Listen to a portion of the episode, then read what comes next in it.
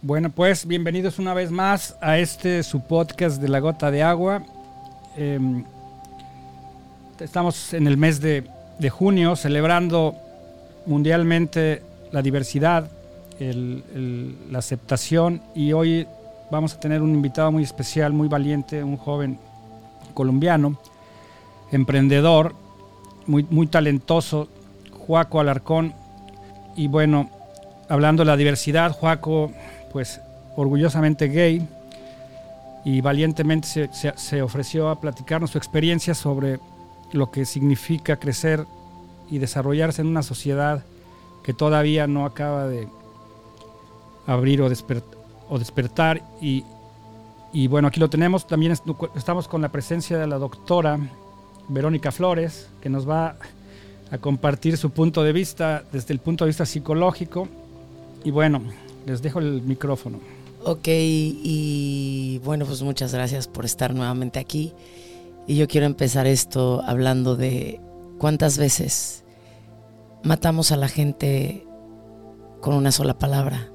Cuántas veces somos capaces de humillar, de enjuiciar, de señalar, pero sobre todo de anular esas voces, esas voces que han querido de alguna u otra forma gritar cuál es el grito desesperado, cuál es el llanto desesperado y cuál es la pasión desesperada que mueve a toda esta gente que a veces por querer ser lo que nosotros queremos que sean, ellos han tenido que incurrir en, mutilaciones, en silencios, en suicidios que los han llevado a hoy ya no estar con nosotros.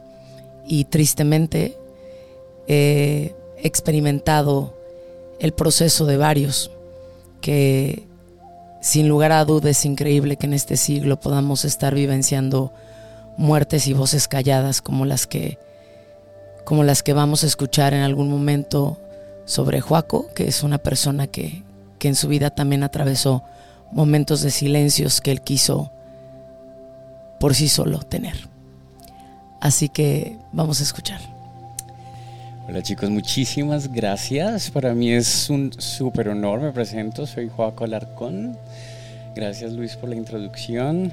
Esto, y a Vero, para mí es una gran oportunidad estar acá para hablar de, de esos temas que en muchas ocasiones eh, son tabú todavía, ¿no? En nuestra sociedad, especialmente en nuestra sociedad latina, ¿no?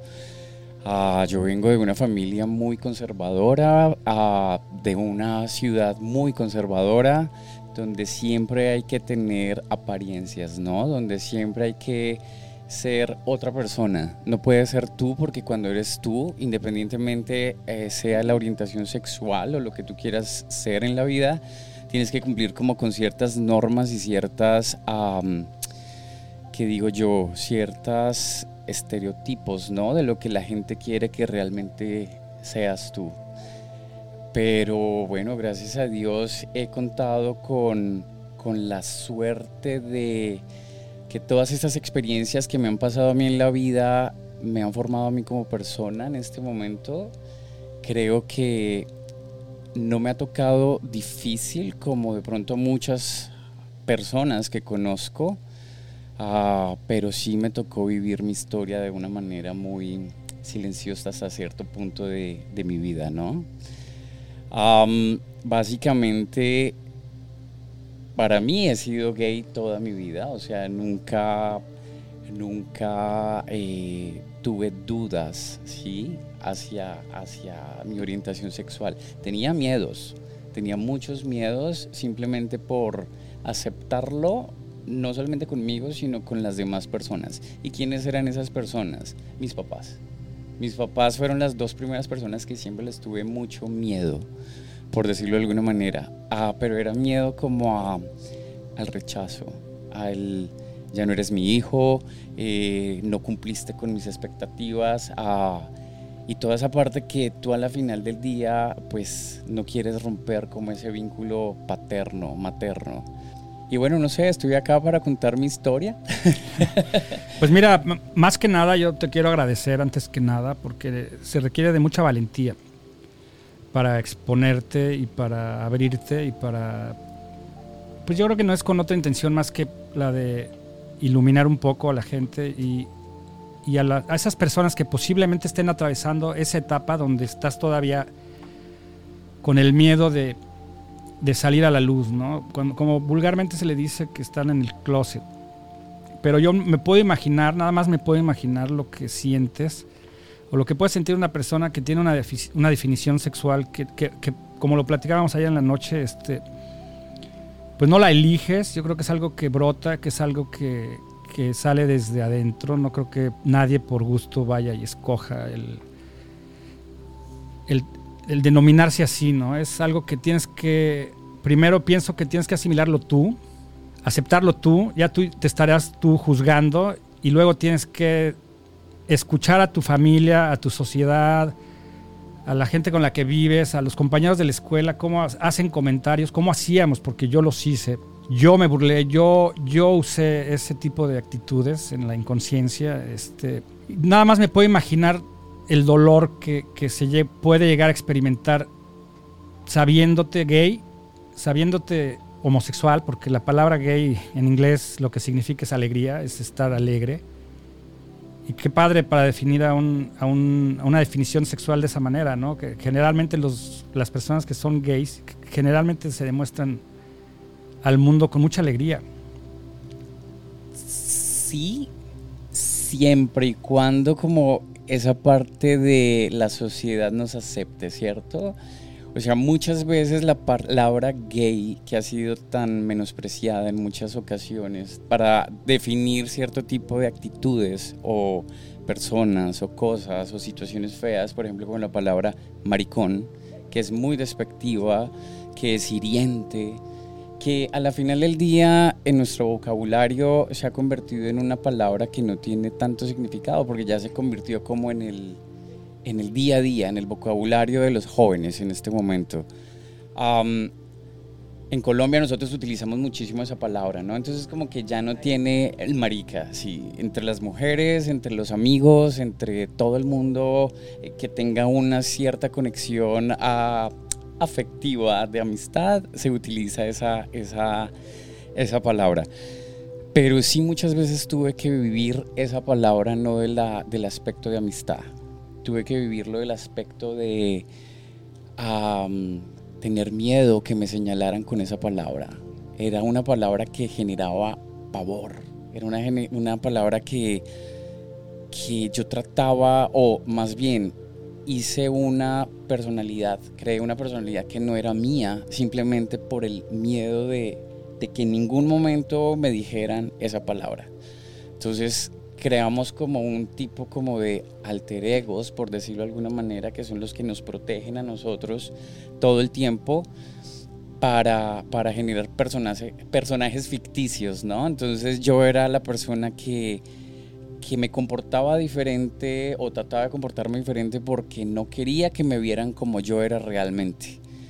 Ah, desde niño, mis compañeros del colegio, mis algunos profesores también, eh, cuando intentaron defenderme, tuve una profesora que en algún momento, y le agradezco que haya sido de esa manera porque pues ella me eh, explicó o ella le dijo a mis compañeros que yo era una persona diferente, que era una persona más sensible. Eso no me hacía gay, no me hacía maricón, como me decían a mí no sé si tomarlo de buena manera o si simplemente también ella estaba disfrazando una realidad, ¿verdad? Entonces, digamos que me funcionó por un tiempo porque ya la gente me empezó a ver diferente. Entonces, yo me acuerdo con 10 años estábamos en, en, clases y siempre era señalado como la persona diferente.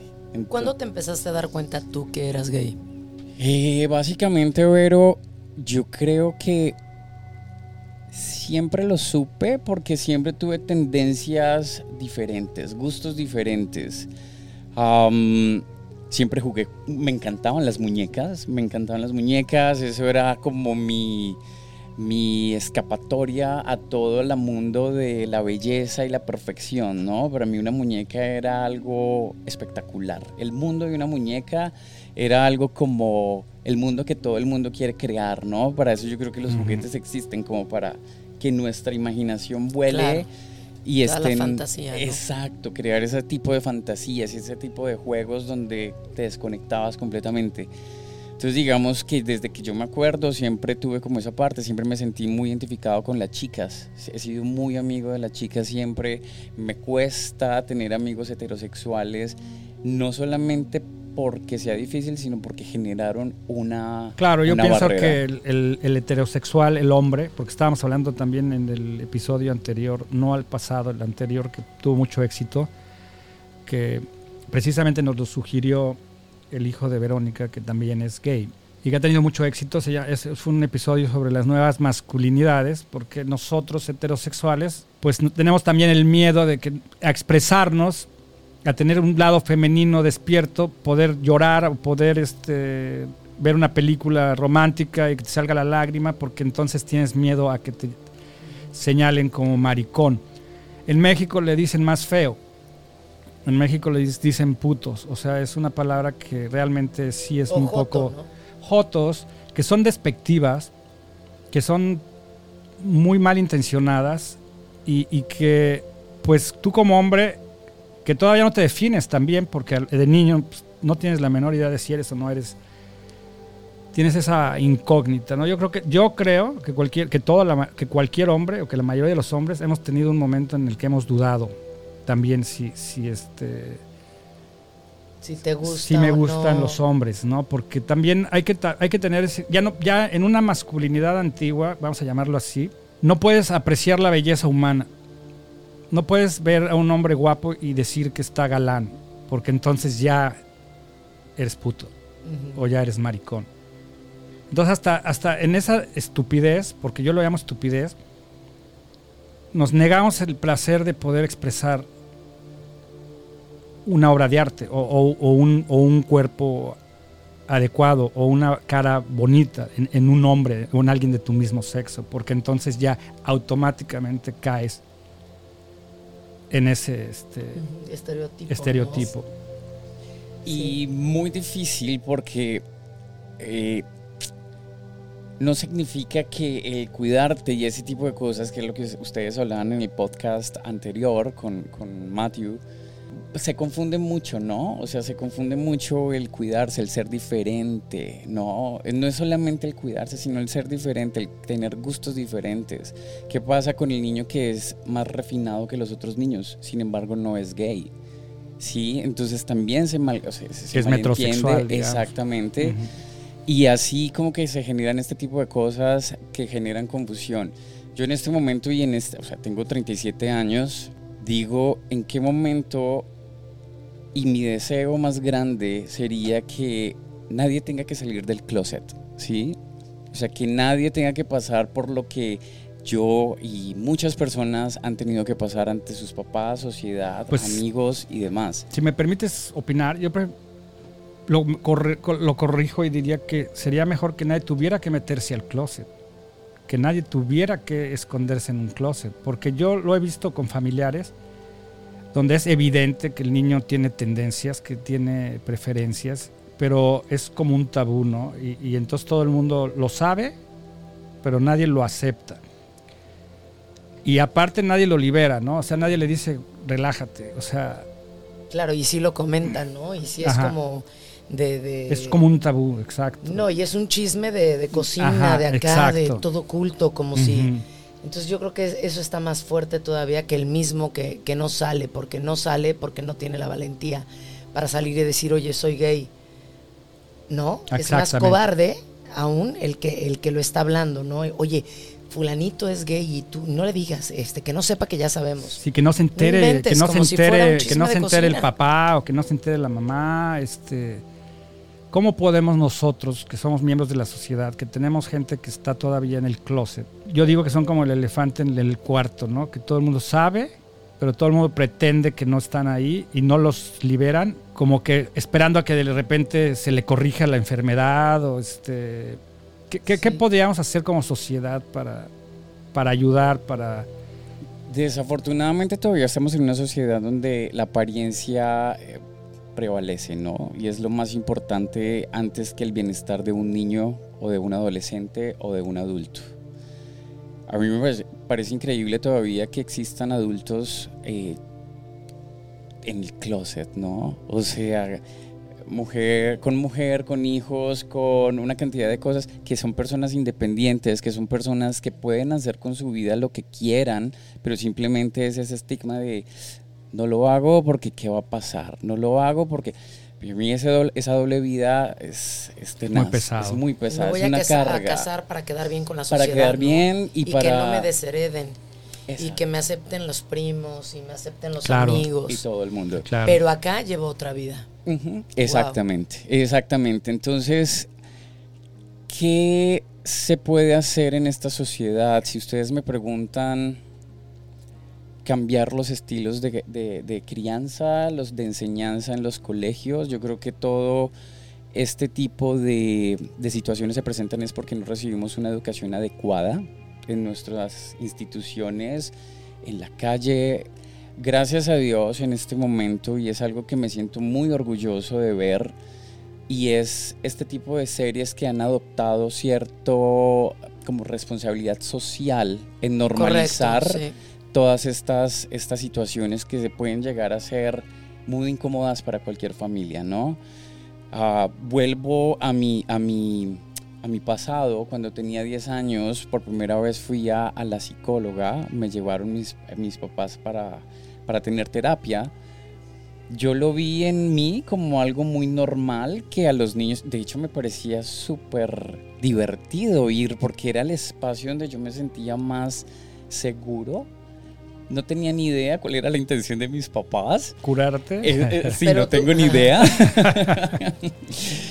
Pero... Pero te pareció divertido en aquel entonces. En, aquel entonces me pareció súper divertido porque, porque digamos que yo ya había presentado muchas ah, campanitas a mis papás, por decirlo de alguna manera, donde ellos en cierto modo tenían una preocupación. Y de cierta manera agradezco que mis papás se hayan preocupado por mi bienestar para también saber cómo ellos me podían tratar a mí como, como su hijo, ¿no? aunque tiempo después me enteré que sí era más o menos para eso, para ver si, si había una cura, ¿no? Si había un tratamiento del cual yo pudiera ser partícipe. ¿Tus papás te aceptaron? ¿Hubo una plática? Porque Mm, yo creo que eso ni siquiera es eh, motivo de sentarse y, tener una reunión para abrir ¿no? tu preferencia sexual o por qué no lo hacemos los heterosexuales, por qué ustedes debían hacerlo. Exactamente, mira, la historia es un poco larga conmigo porque empiezo muy pequeño. O sea, empiezo muy pequeño, a los 10 años ya tenía muchas tendencias, a los 12 años Recuerdo mucho que me enamoré por primera vez, me enamoré de mi, primer, de mi mejor amiguito. No tenía ni idea exactamente qué era lo que yo estaba sintiendo. ¿Tu amiguito era gay o, eh, No, él no era. nunca supe, nunca supe, pero era tal enamoramiento donde yo tenía un diario y escribía todos mis pensamientos, todos mis sentimientos hacia él, a esa persona, y yo hablaba de amor a esa edad, 12 años. Okay. Y para muy de malas mío, te lo leyeron. mi papá encuentra ese diario. Yo me acuerdo que era un diario pequeño rosado con candado. Fíjate. lo que Claro, claro, claro, sí. Muy, de niña, muy de niña. Muy de niña. muy sentimental. pero, pero mi papá lo lee. Mi hermano siempre supo, siempre supo mi tendencia. Nosotros teníamos una conexión muy grande con él y yo le comentaba cierto tipo de cosas hasta que hubo un momento donde yo dejé de comentarle porque él ya lo utilizaba como para, chantajearme. ¿Cuántos son en casa? Eh, somos cuatro, mis dos hermanas mayores, sigo yo y mi hermano menor. Digamos que yo tengo un peso doble también, porque soy el primer hijo varón de una familia muy conservadora, muy machista, donde hay un apellido, donde hay un nombre que cuidar y, y que que hay que manejar con pinzas, por decirlo de alguna manera. Cuando mi papá lee este diario y se da cuenta que su hijo ya lo está confirmando en letra, puño y letra mío, Yo me acuerdo mucho que... No, desde que vio el diario con el candadito. De color rosa. Lo definió De todo. color rosa.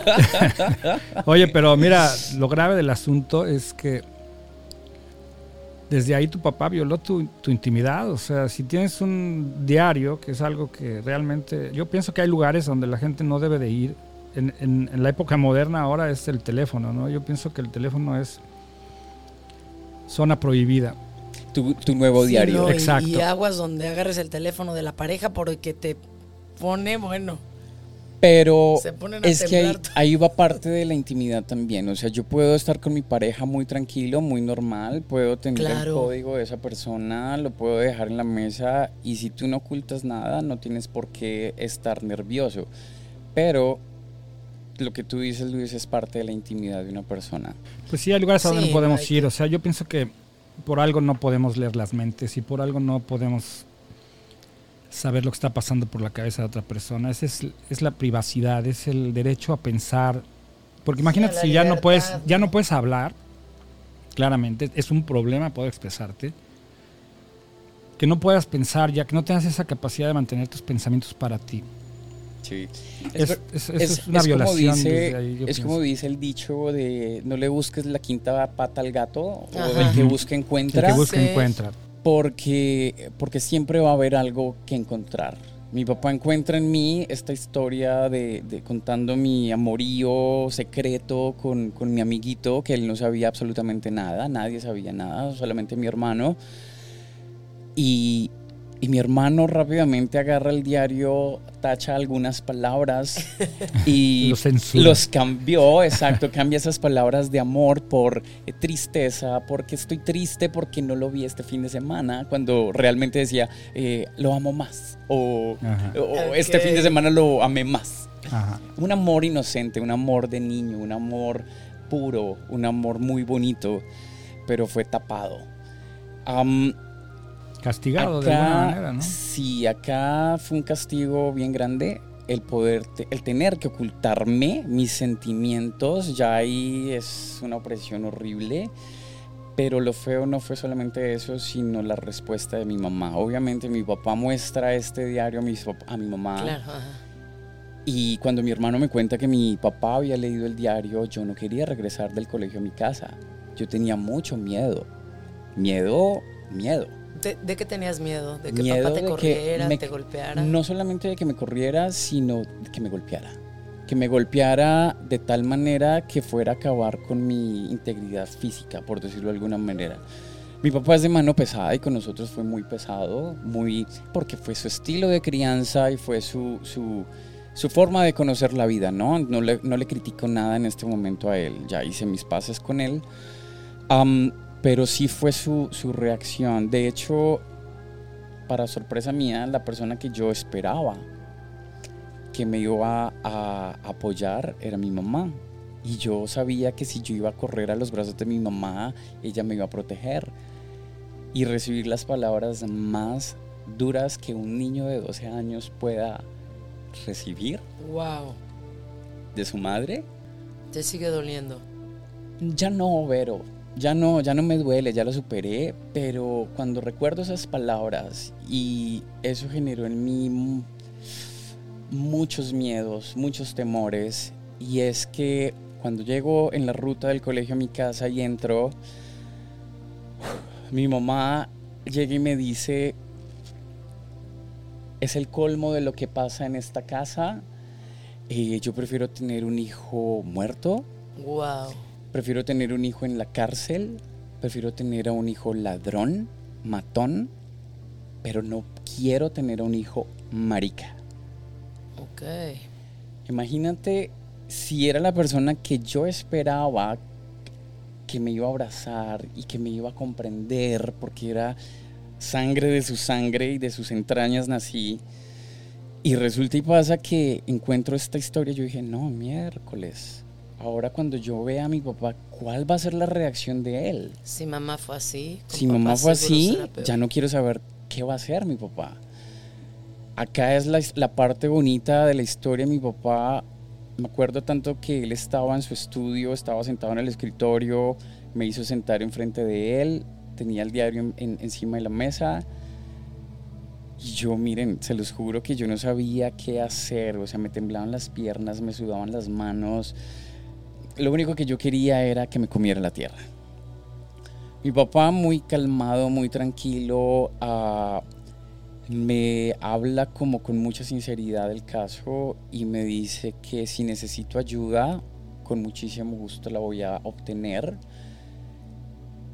Y fue bonito, por decirlo de alguna manera, o sea, me hizo entender de alguna manera que era mi padre, ¿no? O sea, que me estaba apoyando, solamente en palabras, porque los hechos fueron otros. Los hechos entonces desde el día siguiente te levantaban, me levantaban a las cinco y media de la mañana porque eso me iba a hacer varón y entonces tenía que entrenar mi cuerpo de niño para convertirme en un hombre y las comodidades y los consentimientos y todas aquellas cosas a las que yo había estado acostumbrado y que ellos me acostumbraron, entonces ya la habían cortado y ya no las tenía más. Sí, como si el castigo corrigiera la preferencia. Exactamente, exactamente. Ellos creían que, que cortándome esos beneficios yo iba a cambiar. Pero yo soy muy terno. claro. Qué barbaridad. Empezando porque, porque a mí me dices tú no, no puedes, no, no lo tienes permitido y al contrario me retas. Para mí eso se genera en un reto completamente eh, y se volvió eso con mis papás, un reto, especialmente con mi papá. A mi mamá, digamos que la dejo en un, en un cubo, no la juzgó, no, la, no le reclamo, de hecho nunca hablamos de esto con ellos, jamás, nunca. Pero, pero sí me quedó esa herida en el corazón. Sí me quedó esa herida en el corazón. ¿Cómo no? Y yo creo que son palabras que se quedan por siempre, ¿no? Por siempre y por más que las proceses y demás, eh, decimos que en terapia que no podemos olvidar, aprendemos a vivir con ello. Y yo creo que una de las cosas, retomando lo que decías Luis, qué difícil es como familia hacerte el tonto, porque el tonto no es, no es aquel que está frente a ti, ¿no? Que, que lo juzgamos o que estamos todo el tiempo eh, hablando de esa persona, sino lo tonto que somos nosotros y la palabra completa, ¿no? Es esa, esa ignorancia, esa, esa manera tan estúpida de, poder juzgar a alguien cuando, cuando nosotros como sociedad y con, hablando de la responsabilidad social, tenemos todo para decirle al otro, vamos, dale, ¿no? Esta, claro. esta es tu vida igual que la mía. Claro. Tú y yo no tenemos nada diferente. Lo que tú elijas Está padrísimo. O sea, lo triste del caso, lo, más triste del caso, y lo digo yo con mucha tristeza porque cuando estás dormido, cuando todavía no tienes una, un despertar, una conciencia y no puedes comprender que tus acciones afectan, que una palabra mal dicha en el momento equivocado puede ser el, el detonador para que una persona se suicide. Puede ser el empujón en el puente, ¿no? Puede ser. Y que una palabra en el momento adecuado, a lo mejor una palabra de aliento, este. Tú tienes una anécdota también al respecto de eso. Eh, puede ser que alguien no se suicide. O sea, puede ser alguien que, alguien que te quite ese pensamiento. Que, porque lo que estás buscando, cuando, yo pienso que la gente que está a punto de cometer una, un, acto de suicidio es que ya no tiene una razón, está esperando buscar algo, ¿no? Una señal que le, que le, que le diga vale la pena estar aquí. Y si, y si vas por la calle y eres gay y, y, estás triste y estás confundido porque estás siendo sometido a juicio constantemente, no puedes ser tú, no te puedes expresar, están coartando tus libertades de, ser quien eres. De manera ignorante nosotros emitimos juicios muy estúpidos y no sabemos que realmente eh, una palabra mal dicha en el momento equivocado puede ser un, un, un sí me suicido, ¿no? O, un no vale la pena vivir. Y, y, la gente que lo dice a lo mejor no se da cuenta, a lo mejor va en la bicicleta y te grita puto y tú era lo único que necesitabas para... Para detonar. Ajá. Y, y bueno, continúo pues, o sea, con este tipo de sentimientos y cosas que se generaron ese día en mi casa se superó, entre comillas, algo, mis papás prefirieron echarle tierra, como se dice. Tapar el sol con un dedo. Exacto. Y sin embargo yo tuve que fingir por muchos años tuve que inventarme un Joaquín completamente diferente. Wow, nombre. Y si tú me preguntas en este momento, parte de mi adolescencia fue mentira. Parte de mi adolescencia no tuve la oportunidad de vivirla. No tuve la oportunidad de, de ser quien realmente yo era o quien quería ser yo. Yo lo podía hacer a escondidas, callado, sin decir ni mu, porque no podía hacerlo, con nadie absolutamente. Yo dejo de comunicarme con mi hermano como en ese vínculo afectivo y de confianza que teníamos y se me acabó en quién confiar. Yo ya no tenía, yo me estaba ahogando solo. Y si le sumamos la presión de mi papá y si le sumamos la presión de mi mamá y de la familia y del colegio y de la sociedad como tal, me seguía ahogando, ahogando, ahogando, ahogando.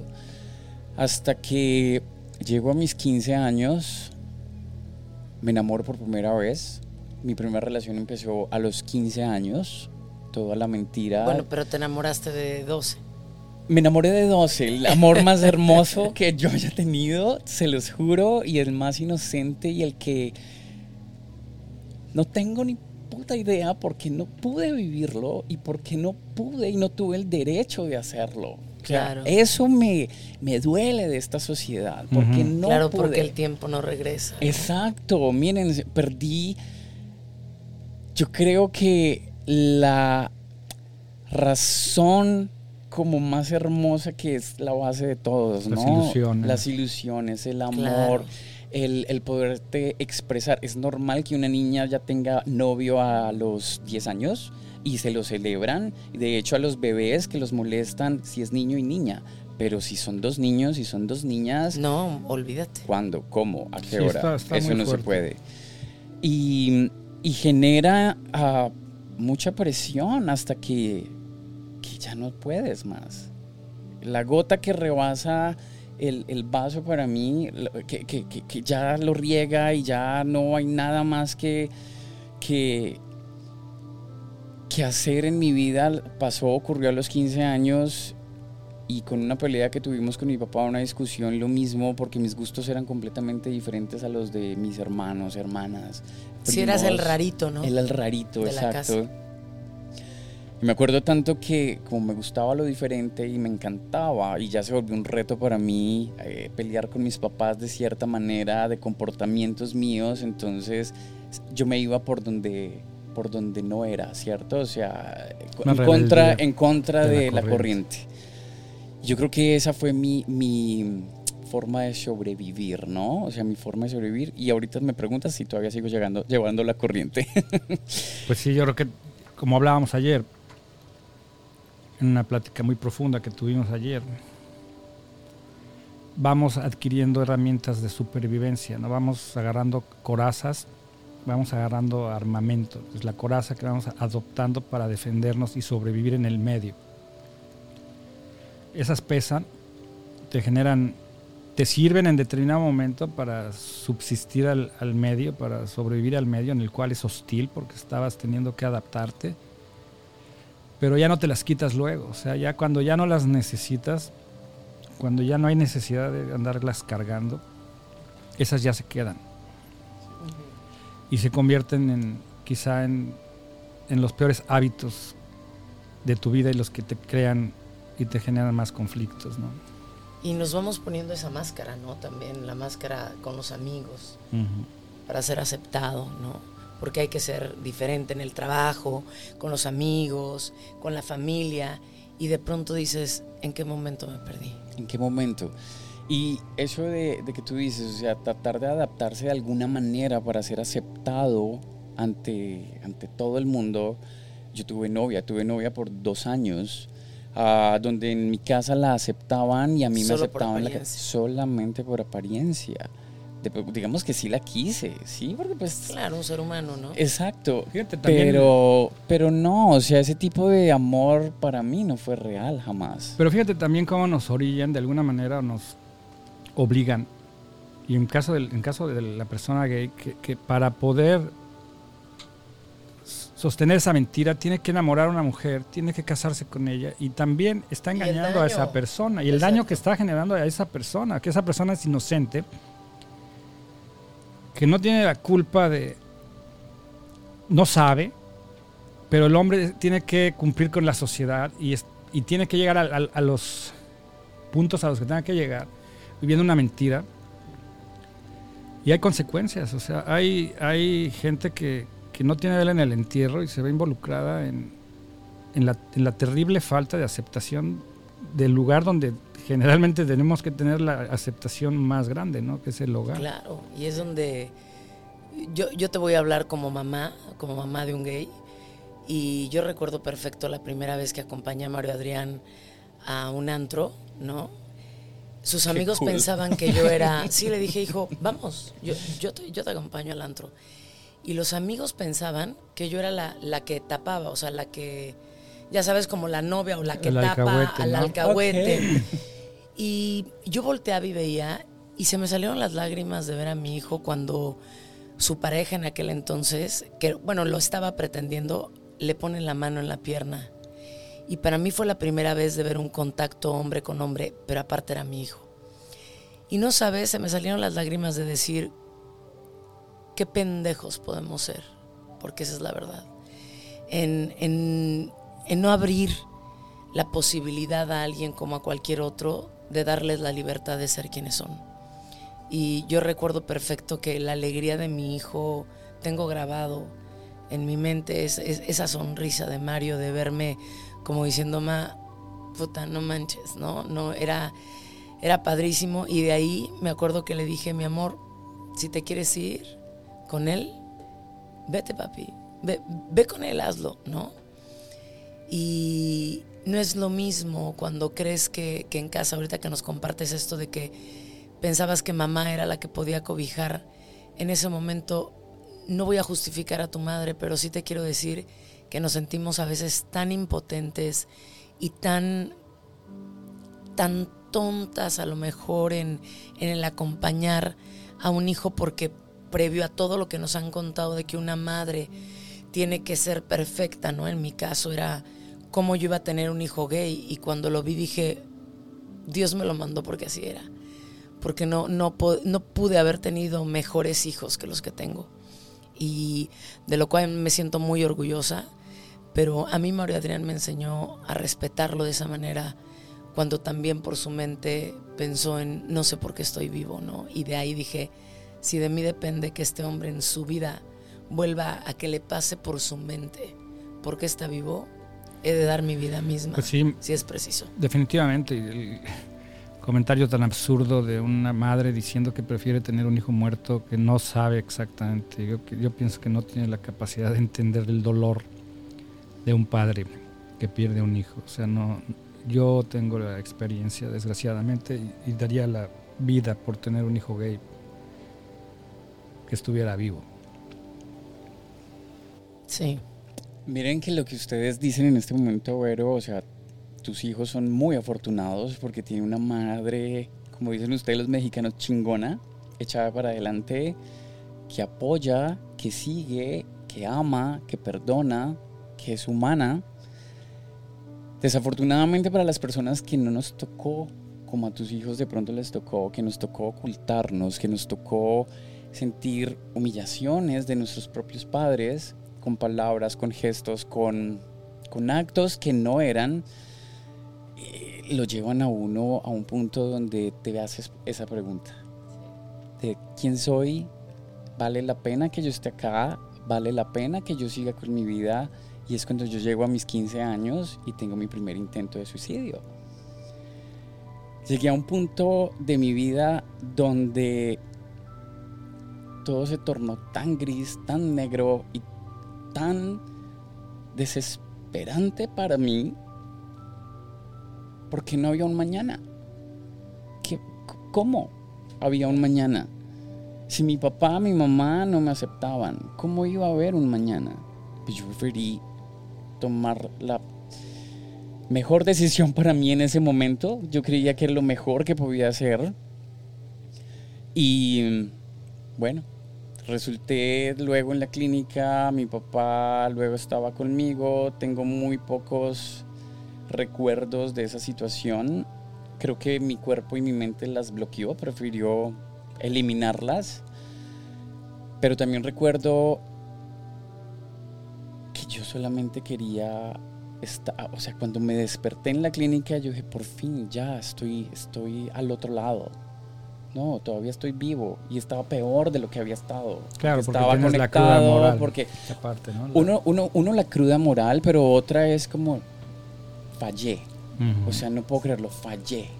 Ni para morirme le atiné, Ni, pa- ¿no? ni para morirme le atiné, exacto. Recuerdo tanto que salgo de la clínica al día siguiente a... Me acuerdo tanto estar en la situación con mi mamá otra vez y mi mamá cayó muchas cosas. Mi mamá eh, permitió también muchas cosas, ¿no? O sea, de actitudes con, con mi papá de pronto, actitudes hacia mí, actitudes, no la juzgo, miren, yo no juzgo a nadie, no me y No, menos pues no- a no mis podemos- papás. no No, podemos juzgar a nadie. eh, ah, en su momento tuvo sus razones. Ella me dice a mí en ese momento que hable con mi papá. Yo de la nada saqué el valor que tenía que tener en ese momento para hablar con mi papá. Me acuerdo tanto que él estaba en- dentro del auto, dentro del carro. Él acababa de llegar a la casa, se quedó parqueado ahí enfrente de la casa y yo de una me monté en el carro, puse seguros y nos quedamos callados con mi papá. Él no me decía nada, yo no le decía nada. Yo esperaba que mi papá me dijera algo, alguna palabra, lo que fuera. Y me dio coraje, me dio rabia y me dio mucho mal genio. Y mi explosión fue decirle, papá, por su culpa, por como usted me trató hasta el día de hoy, hice lo que hice porque esa era la manera como usted creó, digámoslo en, en cierta manera, yo en ese momento me sentía un monstruo porque no sabía ni quién era, ni cómo comportarme, ni nada por el estilo. Yo nunca había visto llorar a mi papá. Es la primera vez que veo llorar a mi papá. Fue un placer para mí, puedo decirlo. Para mí fue un placer ver llorar a mi papá. Fue un placer no de malo, sino un placer de decir, Lo tiene humano. sentimientos. No es el logro que yo me había metido en mi cabeza. No es la persona que hay que tenerle miedo. Hay que tenerle respeto, hay que tenerle amor, hay que tenerle comprensión. Totalmente de acuerdo. Entonces, en ese momento cambio mi forma de pensar, cambio mi forma de ser ante la situación como con, con ellos, ¿no? O sea, tratar como de, de que saber que para ellos también era difícil, pero era algo que no me correspondía a mí. O sea, es un papel que yo asumí, pero no me correspondía a mí adoptarlo, ¿verdad? Y, y así sucesivamente pasan los años, llego a mis 18 años, yo ya tenía novio a los 15 años, todo fue a escondidas, yo tenía mi novia por un lado, pero tenía mi novio por el otro lado, él era mayor que yo, tenía 26 años, ya era una persona profesional, era una persona que sabía qué era lo que hacía y yo era apenas un niño, un niño que no conocía el mundo, una persona que hasta ahora lo que le dijeran se lo iba a creer.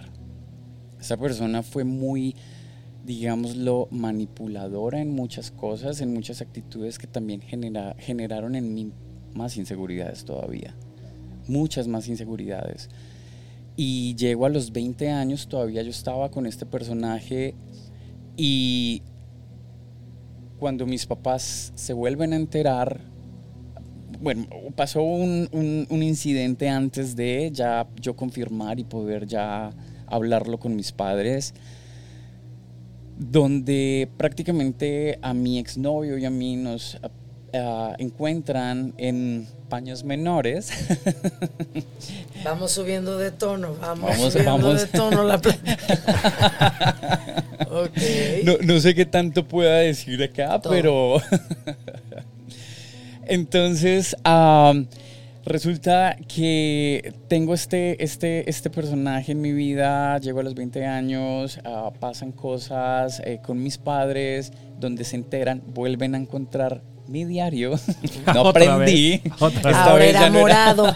Le, le, hubieras puesto un candado más grande el diario. No, pues la primera tenía candado, este no tenía ni candado. Ni siquiera sabía dónde estaban las hojas que yo había escrito.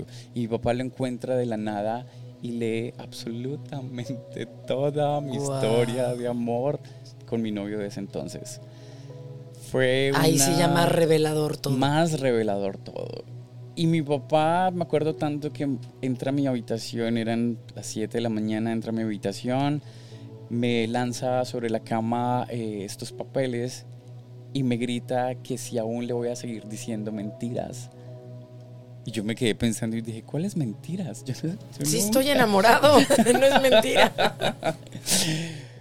y llego, me pongo, me pongo una sudadera, me pongo una playera y salgo de mi habitación y veo a mi papá y a mi mamá, mi mamá sentada en la cama llorando, desesperada de que el mundo se iba a acabar, mi papá con los brazos atrás caminando de un lado al otro y veo esta escena tan ridícula, ridícula totalmente ridícula. tan ridícula y tan pasada de, de, lo que era normal cuando ellos ya sabían las Una cosas. Una telenovela. Exacto.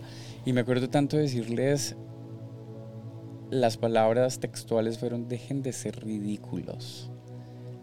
¿Por qué está llorando mamá si esto es algo que usted ya sabía? Claro. Simplemente está confirmando algo de lo cual yo ya estoy muy cansado y yo ya no quiero respirar bajo el agua. Yo no puedo, o sea, no puedo más. No, no, puedo más. Claro.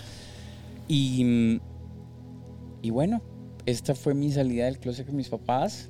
Fue un poco más dramática si la cuento eh, de pronto haya otra ocasión, otra, otra oportunidad para contar muchos más detalles, pero, pero sí fue una parte importante porque ahí ya me definí yo como persona, como hombre uh, gay que soy en este momento, donde ya dije no más, primero voy a estar yo, segundo voy a estar yo y tercero voy a estar yo, sin importar lo que el resto de la gente diga y piense en este momento estoy felizmente casado, eh, ya tengo, voy a cumplir siete años con mi esposo y lo más hermoso de la vida es que mis papás adoran a mi esposo. Mis papás es otro hijo pues más. cómo no, cómo no adorarlo, si es un tipazo, es un hombre... sí, tenemos el privilegio Tenemos de el privilegio de conocer a, a Kike y bueno, es un hombre, es un corazón enorme, es un ser muy generoso. Es un privilegio tener amistades de esa calidad y, yo te lo confieso que si yo no hubiera abierto mi mente y hubiera recapacitado en algún momento de mi vida a, darme la oportunidad de cambiar lo que me impusieron, o sea, lo que me hicieron creer, si yo no hubiera podido cuestionar lo que me he cuestionado, me hubiera privado del privilegio de tener amistades tan, tan bonitas, ¿no? Tan, Tan honestas, tan, tan honestas, francas. tan, tan francas, de gente tan noble, tan porque sí, realmente son gente que sabe amar, son gente que sabe brindar amor. Y sí, o sea, mi, mi consejo, mi sugerencia para las nuevas generaciones que lo tienen más fácil que todas las personas que hayamos salido hace 20 años atrás y es aprovechen, sean sinceros, busquen lugares seguros, si no es en su familia, papá, mamá, puede ser un tío, una hermana, alguien donde se sientan seguros, porque vale más estar tranquilos a tener estos episodios de depresión, de dobles vidas y de, y de amarguras que, Totalmente. que pueden llegar a generar en una, en una familia. Así Totalmente. Yo creo que tus palabras van a impactar a mucha gente y decirle a todos ellos, a todos esos niños, ¿no? Y esos adolescentes que están escondidos, que no hay, no hay por qué hacerlo, que sí, sí hay una luz del otro lado del velo. Sí, que tienes que salir del closet y, brillar y, y, dejar que la luz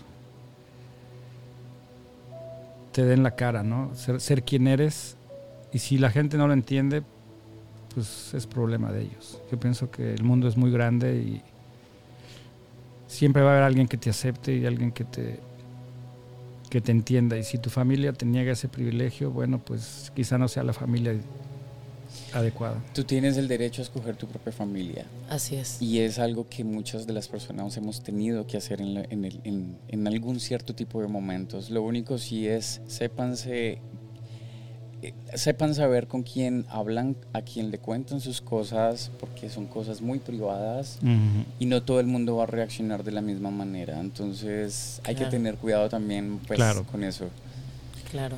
Pues bueno, mira, ya tenemos una muy buena plática, cincuenta y tantos minutos ya de plática, interesantísimo el tema y la verdad, pues sí me gustaría, si tú estás dispuesto, que más adelante en algún en alguna otra oportunidad pudiéramos compartir más sobre el tema, ¿no? Porque sí, eh, efectivamente hay muy, es muy poco tiempo para poder tocar algo, tocar tan, algo profundo. tan profundo, ¿no? Y la idea del podcast, la idea de la gota de agua es despertar conciencias, cambiar, ayudar a que la gente cambie, ayudar a que la gente pueda buscar otra perspectiva de la vida, ¿no? Y empezar a, a fluir.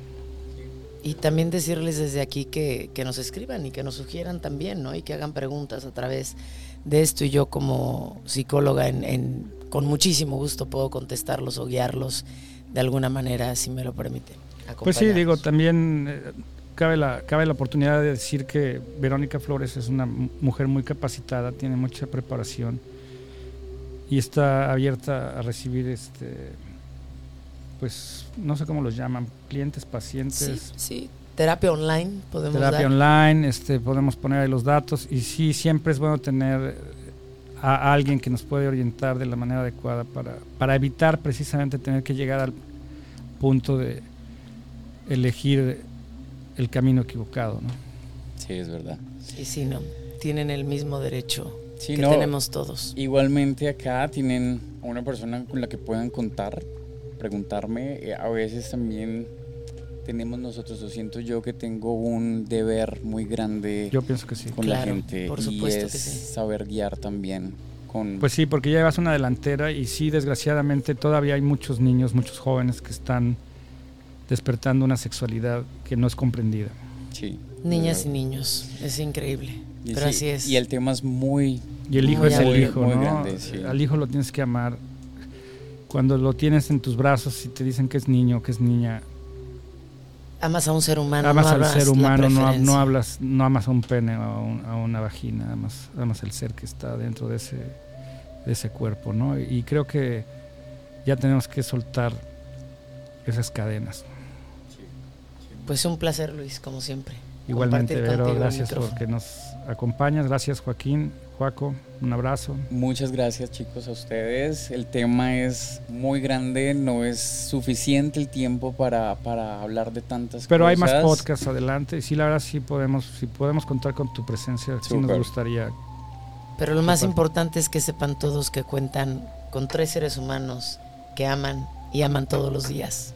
Luis, Verónica y Juaco ahora. Muchas gracias. Así es, gracias. Nos vemos la próxima.